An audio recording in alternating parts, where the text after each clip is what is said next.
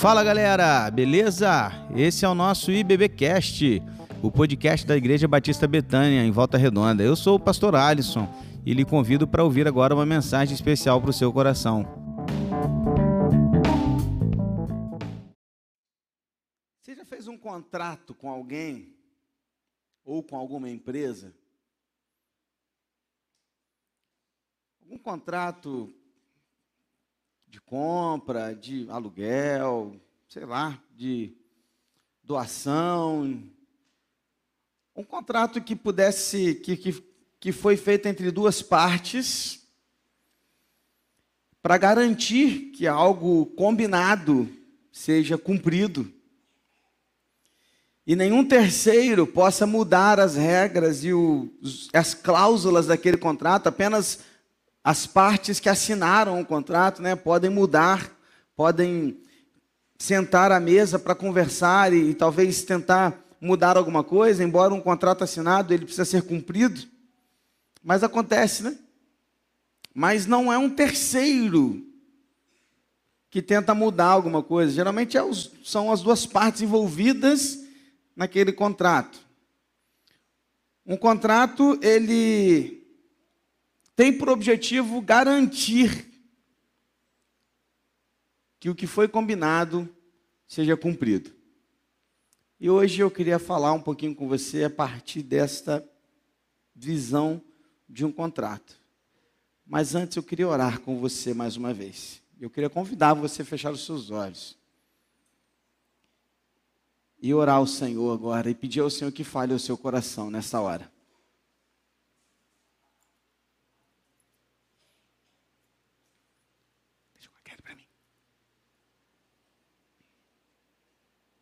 Ore ao Senhor. Coloque a sua vida diante de Deus. Fale assim, Pai.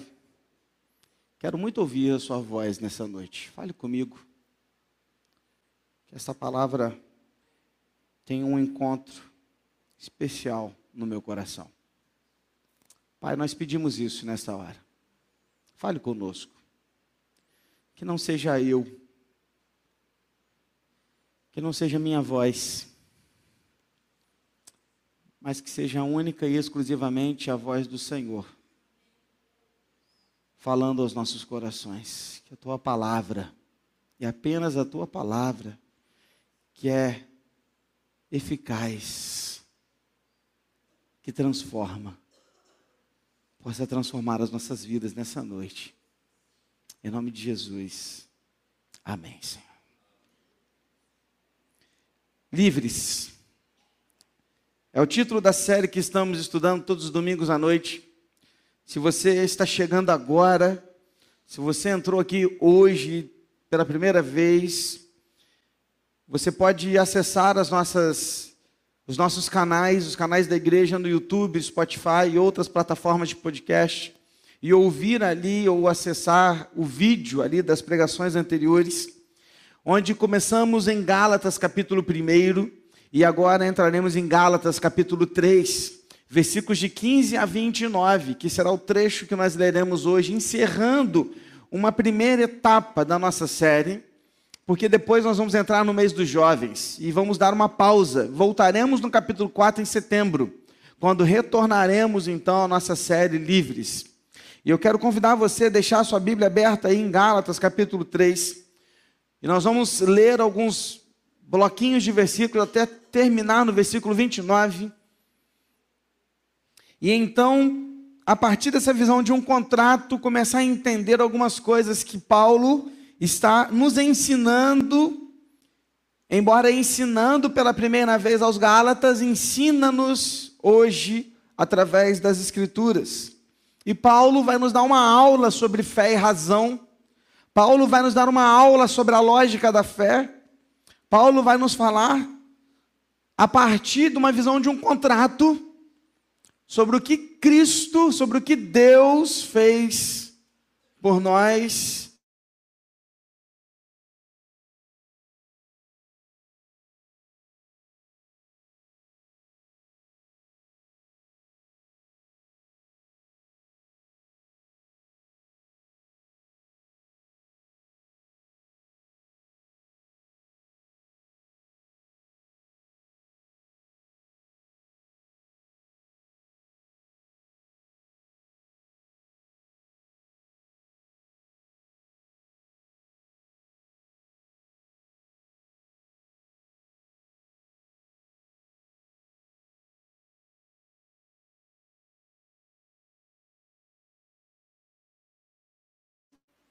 e ao seu descendente, que é Cristo. E digo isto: uma aliança já anteriormente confirmada por Deus, não pode ser revogada pela lei que veio 430 anos depois, a ponto de anular a promessa.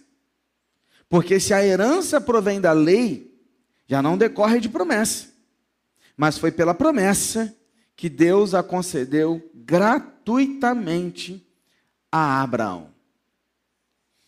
Vamos entender o que Paulo está tá nos ensinando aqui e por que, que ele entra nos termos de contrato aqui. Ele começa falando sobre uma aliança. E esse termo aliança vem de um grego que significa também contrato, em especial testamento. Sabe quando alguém morre e deixa um testamento? Esse testamento não pode ser retificado. Esse testamento ele foi feito e, e, e concluído pelo, por aquele que deixou antes do seu falecimento. Então a ideia aqui desse termo aliança é uma ideia de um contrato que foi ratificado, ou seja, confirmado pelo próprio Deus. Um termo de testamento, um termo de uma aliança que não pode ser alterado, revogado de forma alguma. E por que, que ele começa falando sobre isso, pastor? Para fazer uma comparação muito simples. Ele começa dizendo assim: presta atenção. Se uma aliança, ou seja, um contrato, um testamento feito entre homens, não pode ser alterado, revogado ou retificado, quanto mais uma aliança e um contrato e um testamento feito por Deus com a outra parte. O que ele está querendo dizer já no início é que, se uma aliança feita entre homens não pode ser quebrada, tal qual uma aliança feita por Deus, ela é inquebrável, inegociável, irrevogável porque Deus, ele não volta atrás com a sua palavra. Beleza, pastor, mas cara, o que isso tem a ver com tudo que Paulo vem falando com os Gálatas sobre aquela questão dos judaizantes, sobre aquela doutrina toda que estava querendo ser instruída? O que isso tem a ver com, com essa situação toda? Cara, vamos lá. Muito, mas muito importante você entender isso aqui para sua teologia básica de fé. Presta atenção, fé não é ilógica. Fé, ela é lógica. Ela é lógica. Então presta atenção. Deus fez uma aliança com Abraão. Repito, não foi Abraão quem fez uma aliança com Deus. Foi Deus quem fez uma aliança com Abraão. Deus não impôs quaisquer condições a serem cumpridas por Abraão. Foi uma aliança da graça, unilateral, vinda de Deus a Abraão. Deus fez promessas a Abraão, o patriarca, que por sua vez não prometeu coisa alguma a Deus. Ou seja, Deus fez uma aliança unilateral com Abraão. Eu vou te escolher, vou te tirar da sua terra, vou te fazer uma grande nação a partir da sua vida e vou abençoar as nações a partir da sua vida. Foi uma aliança da graça. Agora pergunto eu a você: a aliança que Deus fez com Abraão veio antes ou depois da lei dada a Moisés? Essa dúvida é linda que eu queria que todo mundo falasse assim com grande coro, antes, né? Que eu sei que você sabe, né? Claro que você sabe que é antes. Claro. Então a aliança que Deus fez com Abraão foi antes ou depois da lei vinda a Moisés? Que coisa linda, rapaz. Que eu posso te falar, rapaz. Isso que eu amo da aula, cara. Turma inteligente. Gente, Deus fez uma aliança com os, um, um, povo a partir do, de Abraão, antes da lei, que os judaizantes estavam querendo entuchar nos, nos Gálatas para que eles fizessem aquilo e cumprissem a goela abaixo, sem uma razão. E Paulo está dizendo: não, isso não tem razão, isso não tem lógica. E eu vou explicar para vocês por que não tem lógica, porque a minha fé ela é baseada em lógica, ela é baseada também na razão. E esta fé, ela vem primeiro a partir dessa aliança que foi feita com Abraão. Então Paulo começa a construir isso dizendo: olha, primeiro, a aliança foi feita antes da lei. E ele fala de um descendente. Ele vai falar assim: Abraão, essa promessa foi feita também ao seu descendente, não aos seus descendentes, no plural, mas ao seu descendente no singular. E Paulo aqui está se referindo de forma implícita a Gênesis capítulo 3, versículo 15, onde está escrito aquilo que conhecemos como proto-evangelho. Proto, início, princípio. Ou seja, a primeira referência sobre o Evangelho está em Gênesis capítulo 3, versículo 15. E eu também sei que você sabe isso de cor, porque recentemente estudamos uma série chamada o Evangelho nos domingos de manhã aqui na igreja. E você sabe disso. Que o proto-evangelho está no Gênesis capítulo 3, versículo 15, quando diz: Porém, inimizade entre você e a mulher, entre a sua descendência e o descendente dela, este lhe ferirá a cabeça e você lhe ferirá o calcanhar. Deus aqui está se referindo a Jesus Cristo, o Senhor. O descendente aqui referido nesse texto é Jesus. Porque foi Jesus quem pisou na cabeça da serpente de Satanás. E o máximo que Satanás fez foi ferir o seu calcanhar. O primeiro evangelho, a primeira referência histórica sobre o evangelho de Cristo, está em Gênesis capítulo 3, versículo 15. E o descendente da mulher aqui citado é Jesus. Ou seja, em última análise, o que Paulo está dizendo é o seguinte: presta atenção, tudo que a gente falou até agora. Não tem sentido você voltar a depender da lei como que para salvação. Porque se a promessa da salvação veio antes da lei, e ele ainda é tão lógico que ele dá até o tempo 430 anos antes. Aí você vai falar assim: espera aí, pastor, mas Abraão viveu muito mais antes tempo da lei do que 430 anos. Mas aqui Paulo está se referindo à chegada de Israel ao Egito, quando Jacó ali ouviu Deus falando a ele mais uma vez a respeito da lei, perdão, a respeito da promessa, ratificando a promessa feita a Abraão. Então ele está contando desde a chegada de Israel ao Egito até a saída de Israel ao Egito, lá no Sinai, onde recebeu a lei de Moisés. Está comigo? Então o que, que Paulo está dizendo para ele? Presta atenção.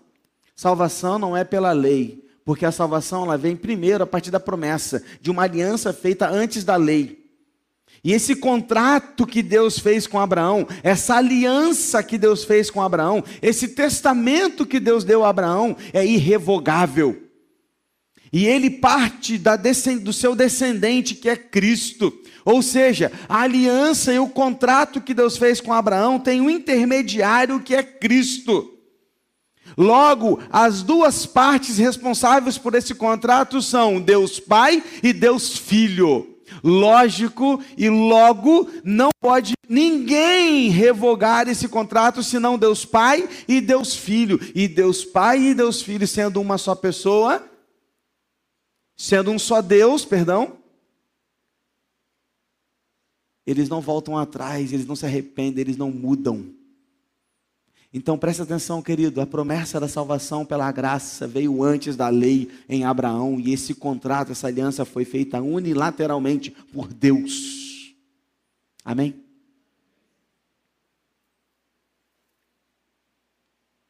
A lei veio centenas de anos depois da aliança que Deus fez com Abraão. E essa lei não pode revogar essa promessa. Aí Paulo continua versículo 19 e 20. Aí ele vai falar assim: logo, para que então é a lei? Ela foi acrescentada por causa das transgressões, até que viesse o descendente a quem se fez a promessa, Cristo, e foi promulgada por meio de anjos, pela mão de um mediador, Ora, o mediador não é de um só, mas Deus é um só. Gente, isso aqui é fantástico, sabe por quê? Porque Deus, Paulo está falando o seguinte, ó, e digo mais, a lei, ela veio ao homem por um mediador, Moisés. Mas a promessa da salvação não tem mediador. O mediador aqui é Cristo. E o que ele está nos levando aqui então a pensar é o seguinte: então, pastor, para que existe a lei se ela não salva? Para que ela serve? A lei, ela serve para revelar o pecado, mas ela não tem poder de remover o pecado. Por isso que Paulo está dizendo: para que a lei existe? Ela foi acrescentada por causa das transgressões, dos pecados do homem. A lei é um espelho que te permite ver a sujeira no seu rosto. A lei, ela é como um prumo que mostra que uma coluna está torta. A lei, ela pode até mostrar que a coluna está torta, mas ela não é endireita. A lei é como um exame de imagem, uma tomografia computadorizada que mostra tumores escondidos em nossas entranhas mas ela não tem o bisturi na mão para arrancar fora esses tumores do nosso interior, está entendendo? A lei, ela apenas é uma tomografia computadorizada da nossa alma, mostrando e dizendo para todo mundo: nós somos pecadores, nós somos transgressores. A função da lei não é conceder salvação, mas convencer os homens da sua necessidade. A lei existe para isso. Por isso que quando a gente olha para a lei na Bíblia, a gente fica desesperado. Porque eu fico eu assim, gente, como é que nós vamos cumprir isso? Eu olho para a lei, aí a gente olha para a lei, às vezes a gente até se sente bonzinho, né? Vamos olhar os dez mandamentos. Aí a gente olha assim e fala, pô, não matarás, tirei de letra. Nunca matei. Não adulterarás. Ih, nunca traí minha esposa com ninguém, sou um cara fiel. Aí Jesus vem. Aí Jesus vem e fala assim: Ah, quando você lê não matarás, não, não é só não matar de tirar a vida. Quando você desejar um mal, quando você quiser a morte dele, mesmo sem que você chegue a concluir, quando você quiser, quiser que ele vá para o inferno, quando você manda ele para todo aquele lugar, e é, isso já está é matar. Não adulterarás, só o fato de você olhar para a pessoa ao lado e desejá-la, você já adulterou. Aí, se Jesus estivesse hoje, ele ia falar assim: só o fato de você entrar na internet, ficar pesquisando, e ficar flertando pelo Instagram, e ficar brincando no WhatsApp com outras mulheres ou outros homens, ou ficar vislumbrando corpos de mulheres ou de homens pelos vídeos todos que você pesquisa, você já está adulterando. Aí eu te pergunto, meu irmão, quando você começa a olhar nas entranhas da lei, você ainda fica mais desesperado, porque a gente ainda é pior daquilo que a gente imagina. A gente ainda é pior, mas muito pior do que a gente olha de forma apenas por alto da lei. A lei só serve para mostrar o quão pecadores nós somos. Está entendendo? E aí ele ainda diz que a lei ela é temporária, porque ela só vem, ela só existe até a vinda do descendente que fez a promessa. Quem é esse descendente? É Jesus. Então em Cristo se cumpre toda a lei. Tem algo muito importante aqui que você precisa pegar. No pacto da lei, todo homem, tanto o homem quanto Deus, tem responsabilidades. No pacto da lei. Por exemplo, o homem precisa guardar a lei, e se ele guardar a lei, Deus o manterá vivo, lhe dará vida. Se não guardar, está sob maldição. Então, no pacto da lei, Deus justifica o justo, mas na promessa da graça, Deus justifica o ímpio. Cara, isso é fantástico. Porque a lei pode até justificar o justo, mas não existe um justo sequer na humanidade. Entretanto, a graça de Deus, vinda pela Sua promessa, ela justifica, não é o justo, é o ímpio, o pecador, o transgressor, você e eu. A graça de Deus justifica é o pecador. Está entendendo? Qual a diferença então, pastor? A diferença é que a lei pode até justificar um justo, mas não há um justo sequer. Mas a graça justifica é o ímpio. E isso é maravilhoso. Porque se não fosse a graça, você e eu estaríamos completamente perdidos. Glória a Deus por isso. Amém? E aí ele continua. Vamos continuar lendo aqui comigo? 21 a 26. Seria então a lei contrária às promessas de Deus? De modo nenhum. Porque se fosse promulgada uma lei que pudesse dar vida, então a justiça seria de fato procedente da lei. Mas a Escritura encerrou tudo sobre o pecado, para que mediante a fé em Jesus Cristo a promessa fosse concebida, concedida, perdão, aos que creem. Mas antes que viesse a fé, estávamos sob a tutela da lei, e nela encerrados para essa fé que no futuro haveria de ser revelada. De maneira que a lei se tornou nosso guardião. Alguém tem aio aí na sua versão? Aio. Alguém levanta a mão. Vou explicar. A lei se tornou o nosso aio, ou o guardião, para nos conduzir a Cristo, a fim de que fôssemos justificados pela fé. Mas agora que veio a fé, já não permanecemos subordinados ao guardião, pois todos vocês são filhos de Deus mediante a fé em Cristo Jesus. Gente, aqui tem uma forma fantástica que Paulo usou para exemplificar de uma forma assim última para todo mundo entender de uma forma por todas. E você não vai sair com dúvida mais hoje aqui a respeito do que é o papel da lei e qual é o papel da graça. O que, que Paulo faz aqui? Vamos lá. Uma família romana ou uma família grega de boas condições, eles tinham escravos que serviam a sua família. Dentre esses escravos, haviam alguns mais bem educados, alguns que tinham um conhecimento um pouco maior, e por essa razão eram selecionados pelos donos dessa casa e os donos dos seus escravos para cuidarem das suas crianças, levando-os até o mestre e trazendo-os de volta para casa por vezes protegendo, proibindo, corrigindo e disciplinando seus próprios filhos.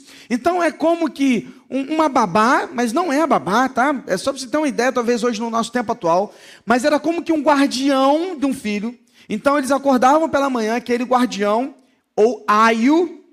Aio é isso que eu vou te explicar agora. O que é um aio, pastor? Aio é esse guardião que pegava o filho dessa família mais bem sucedida, levava até o mestre para que pudesse ser ensinado e o trazia de volta para casa, cuidando nesse intermédio da disciplina, da proteção, do cuidado do filho do seu patrão.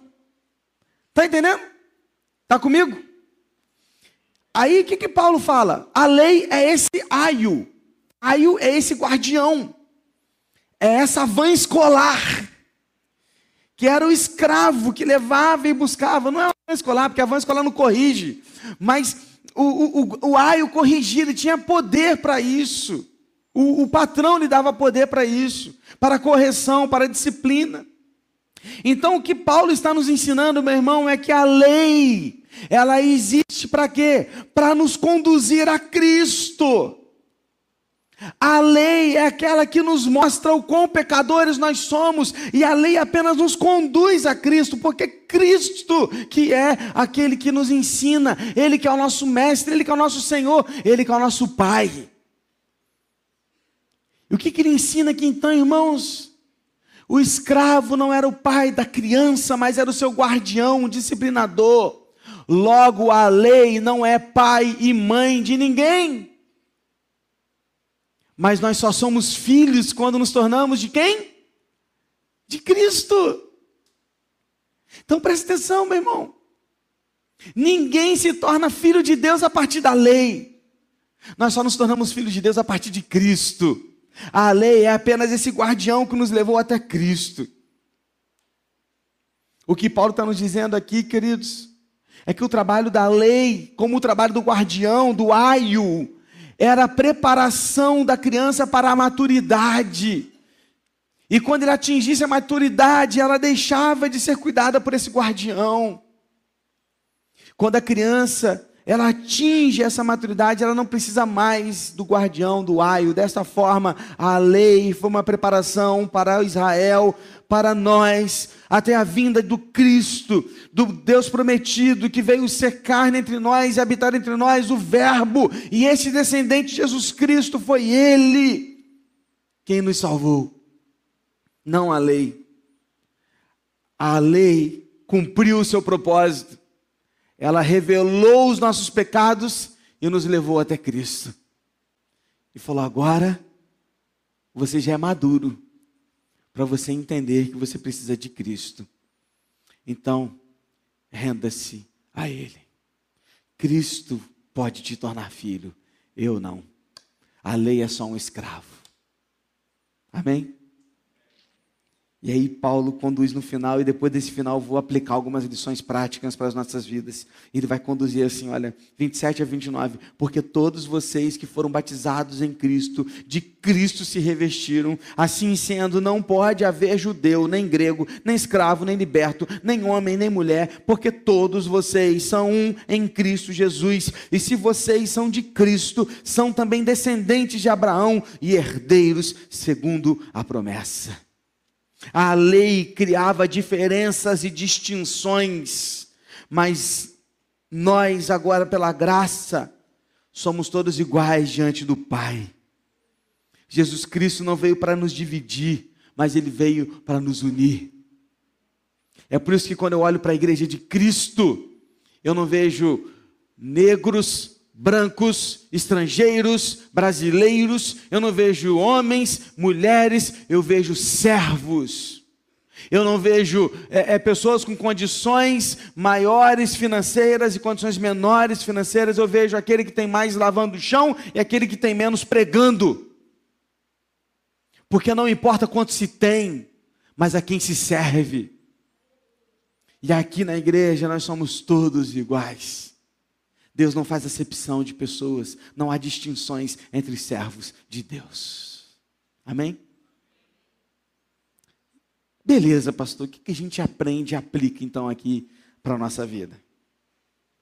Primeiro, há apenas dois tipos de pessoas no mundo: os de Cristo e os sem Cristo. E os que estão sem Cristo, a gente ainda pode dividi-los em dois.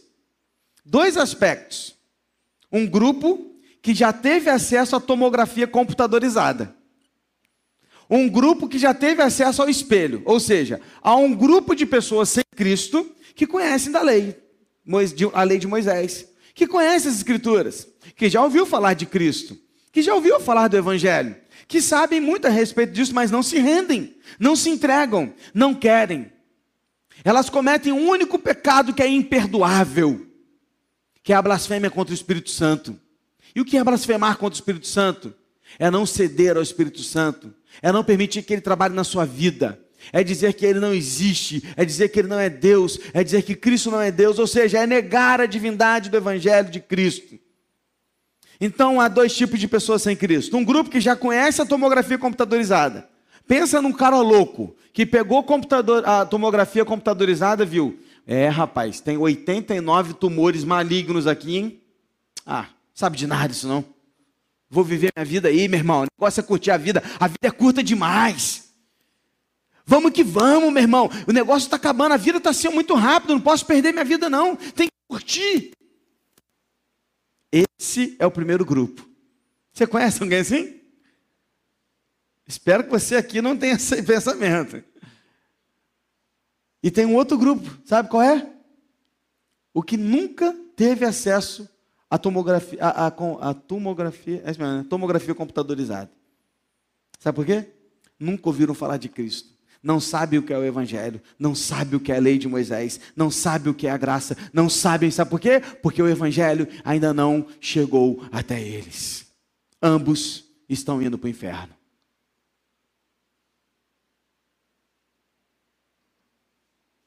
O que você e eu estamos fazendo para mudar esse quadro? Queridos, a única diferença entre nós e eles é que ao olhar para o espelho, ao olhar para, para essa tomografia computadorizada, nós fomos arrependidos a Cristo, e indo a Cristo arrependidos, fomos limpos pelo seu sangue derramado na cruz. Gosto muito de pensar no Evangelho, quando pensamos no evangelismo, e de vez em quando eu falo essa frase e repito: evangelismo nada mais é que um mendigo contando ao outro aonde encontrar o pão. A nossa diferença para eles é que nós já encontramos o pão da vida, eles ainda não.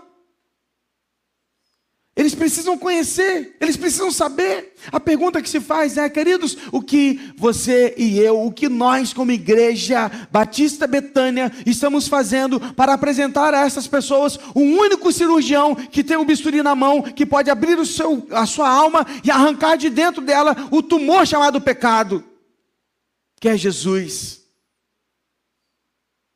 O que estamos fazendo?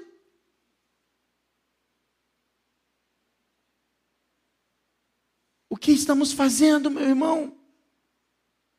Qual tem sido a sua atitude diante disso? Uma segunda coisa que eu aprendo aqui, queridos, é que embora muita gente não pense assim, mas isso é a verdade. A fé não é ilógica. A fé, ela tem lógica. A fé tem, ela é razão. Eu já ouvi gente falando que a fé é você colocar o pé primeiro esperando que Deus coloque o piso. Não, isso não é fé, isso é loucura. Fé é colocar o pé sabendo que o piso está ali. Porque o meu Deus me garante isso. Paulo não defendeu nada aqui sem explicação lógica, explicada e construída por séculos e séculos. Há uma promessa, uma aliança feita por Deus, não por homens, e Deus não falha. Deus não volta atrás, Deus cumpre a sua palavra, Deus cumpre a sua promessa. A lei vem depois da aliança. Logo, ela não revoga essa aliança, esse contrato unilateral feito por Deus, não anula esta aliança feita por Deus a Abraão por intermédio de Jesus Cristo, que hoje alcança todas as nações, inclusive a nós. A fé tem lógica. Terceiro, embora a lei não salve, ela nos apresenta um padrão moral. Sabe por quê? Porque senão daqui a pouco você vai sair daqui e vai falar assim: ah, beleza então, estamos junto, acabou a lei. Uhul, vou fazer o que eu quero, tô nem aí. Não, peraí.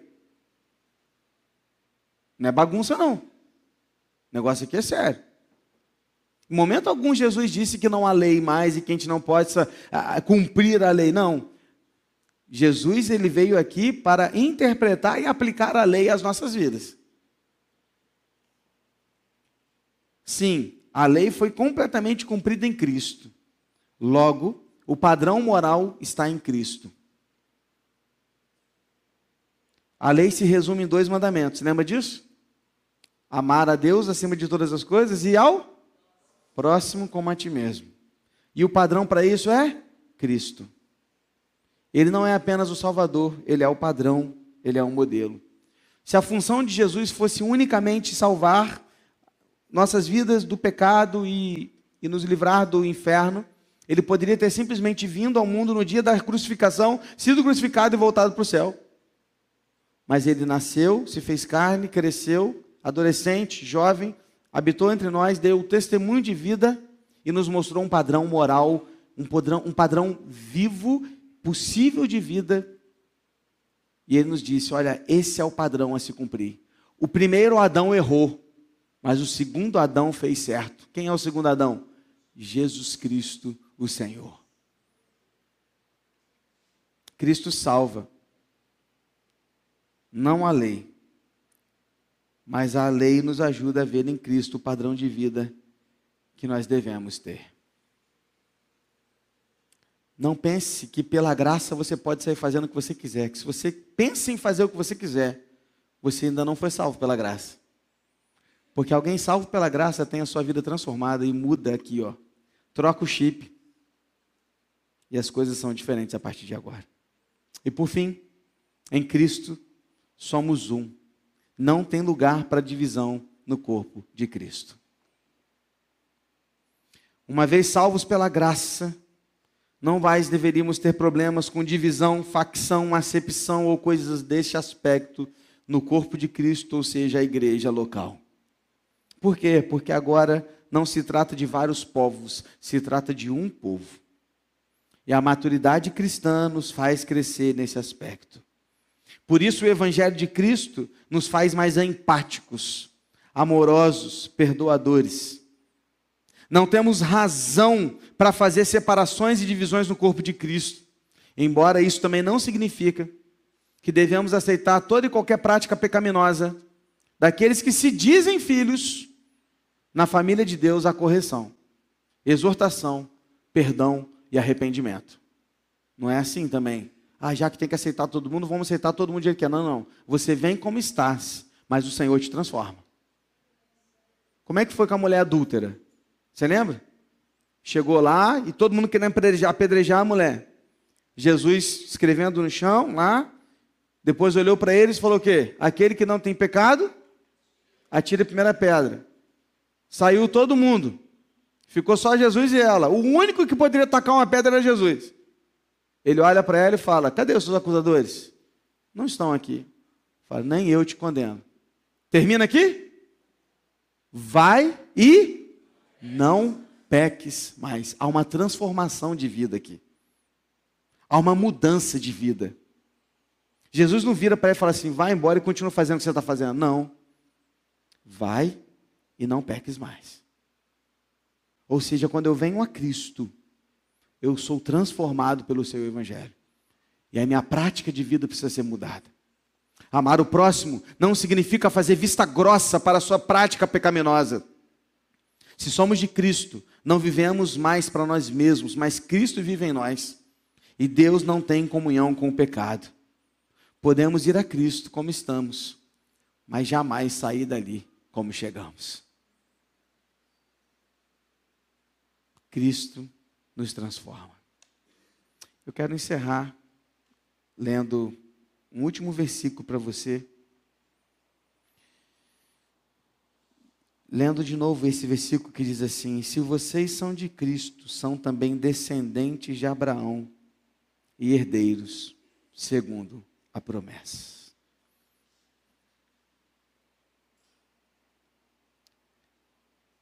Pega essa aqui, meu irmão. Em Cristo somos herdeiros de Deus. Somos parte do povo de Deus. O que é ser um herdeiro? É ter direito a tudo que o Pai conquistou em vida. Herança não é sobre o que eu conquistei, é sobre o que os meus pais conquistaram e deixaram para mim como herança. O testamento já foi feito, a promessa está feita, o grito foi dado, está consumado. O maior presente é o próprio Deus. Você e eu temos direito agora à herança do Pai.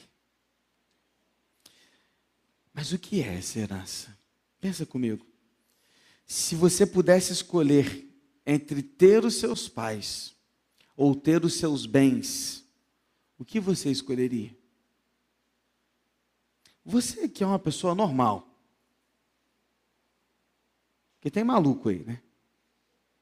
Mas você que é normal, tem um coração no lugar, tem a mente no lugar, você que ama a sua família, ama os seus pais, se você pudesse escolher entre ter os seus pais ou ter os seus bens, qual seria a sua escolha?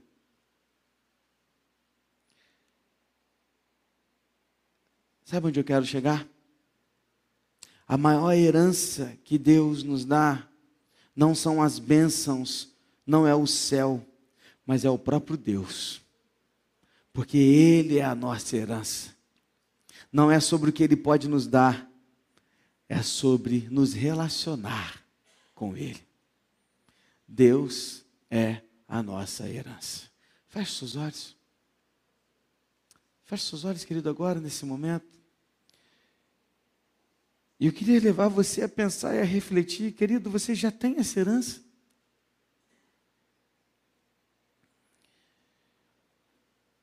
Pensa um pouquinho, meu irmão, e pensa se você está buscando o Senhor só por aquilo que Ele pode te dar, ou se você está o buscando por quem Ele é. Presta atenção, isso é sobre graça. E a graça é quando nós recebemos uma herança da qual nós não merecemos uma herança da qual nós sequer tínhamos direito, mas uma herança de um dia que Cristo nos fez filhos, e ao nos fazer filhos, Ele nos deu o direito de herdar do Pai tudo que Ele tem.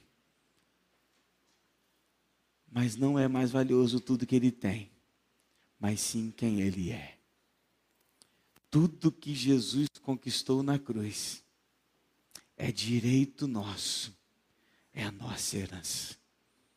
Feche seus olhos. Ora ao Senhor, querido. De tudo que você ouviu aqui, de tudo que você aprendeu, hoje uma, sim, uma mensagem mais teológica, né? uma mensagem mais teórica, diferente das que ouvimos nos últimos domingos mas hoje olhamos um pouquinho mais para a letra e aprendemos ali a olhar, entendendo o texto, compreendendo o que Paulo dizia. Talvez para algumas pessoas nem fez tanto sentido no primeiro momento, até que você chega aqui agora você pode ouvir que a promessa que Deus fez a Abraão lá atrás é a promessa que ele cumpre na sua vida hoje em Cristo. E não se trata da lei, não se trata da obra, não se trata do que você pode fazer, o que você pode dar, se trata de quem Cristo é e do que Ele fez por mim e por você. É graça, é herança. Oh Senhor, obrigado, Pai. Ora o Senhor, querido. Feche seus olhos. Vamos orar. Essa é a nossa herança, querido.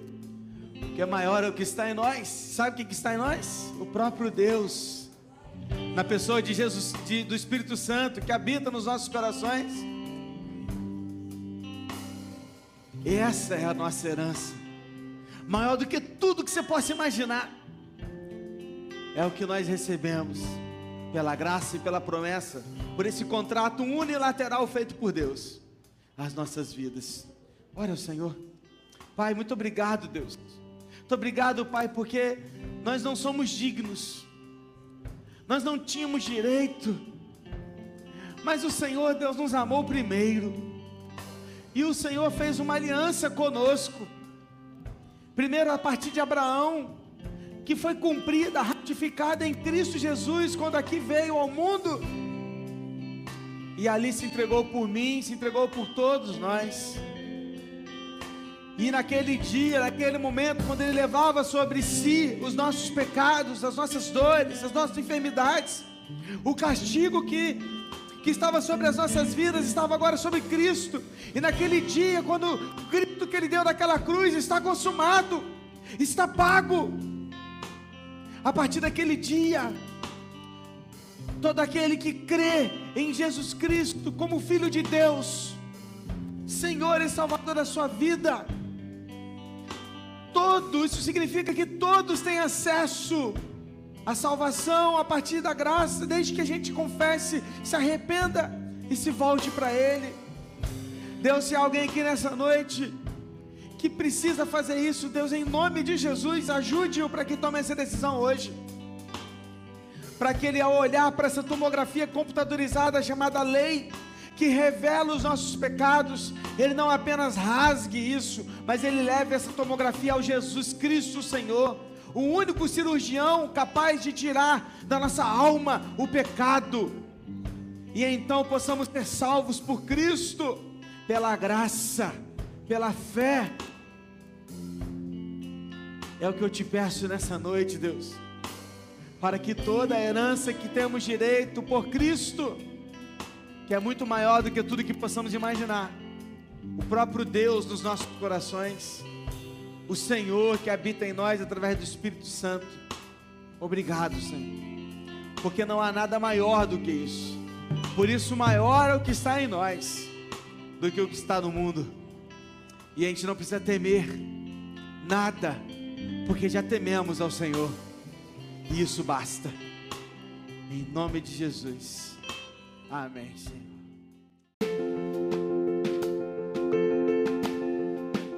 E esse foi o nosso podcast de hoje. Siga nossa igreja nas redes sociais e compartilhe também esse podcast com mais pessoas. Venha nos fazer uma visita na Rua Manuel Bandeira, número 53, São Luís, Volta Redonda, Rio de Janeiro.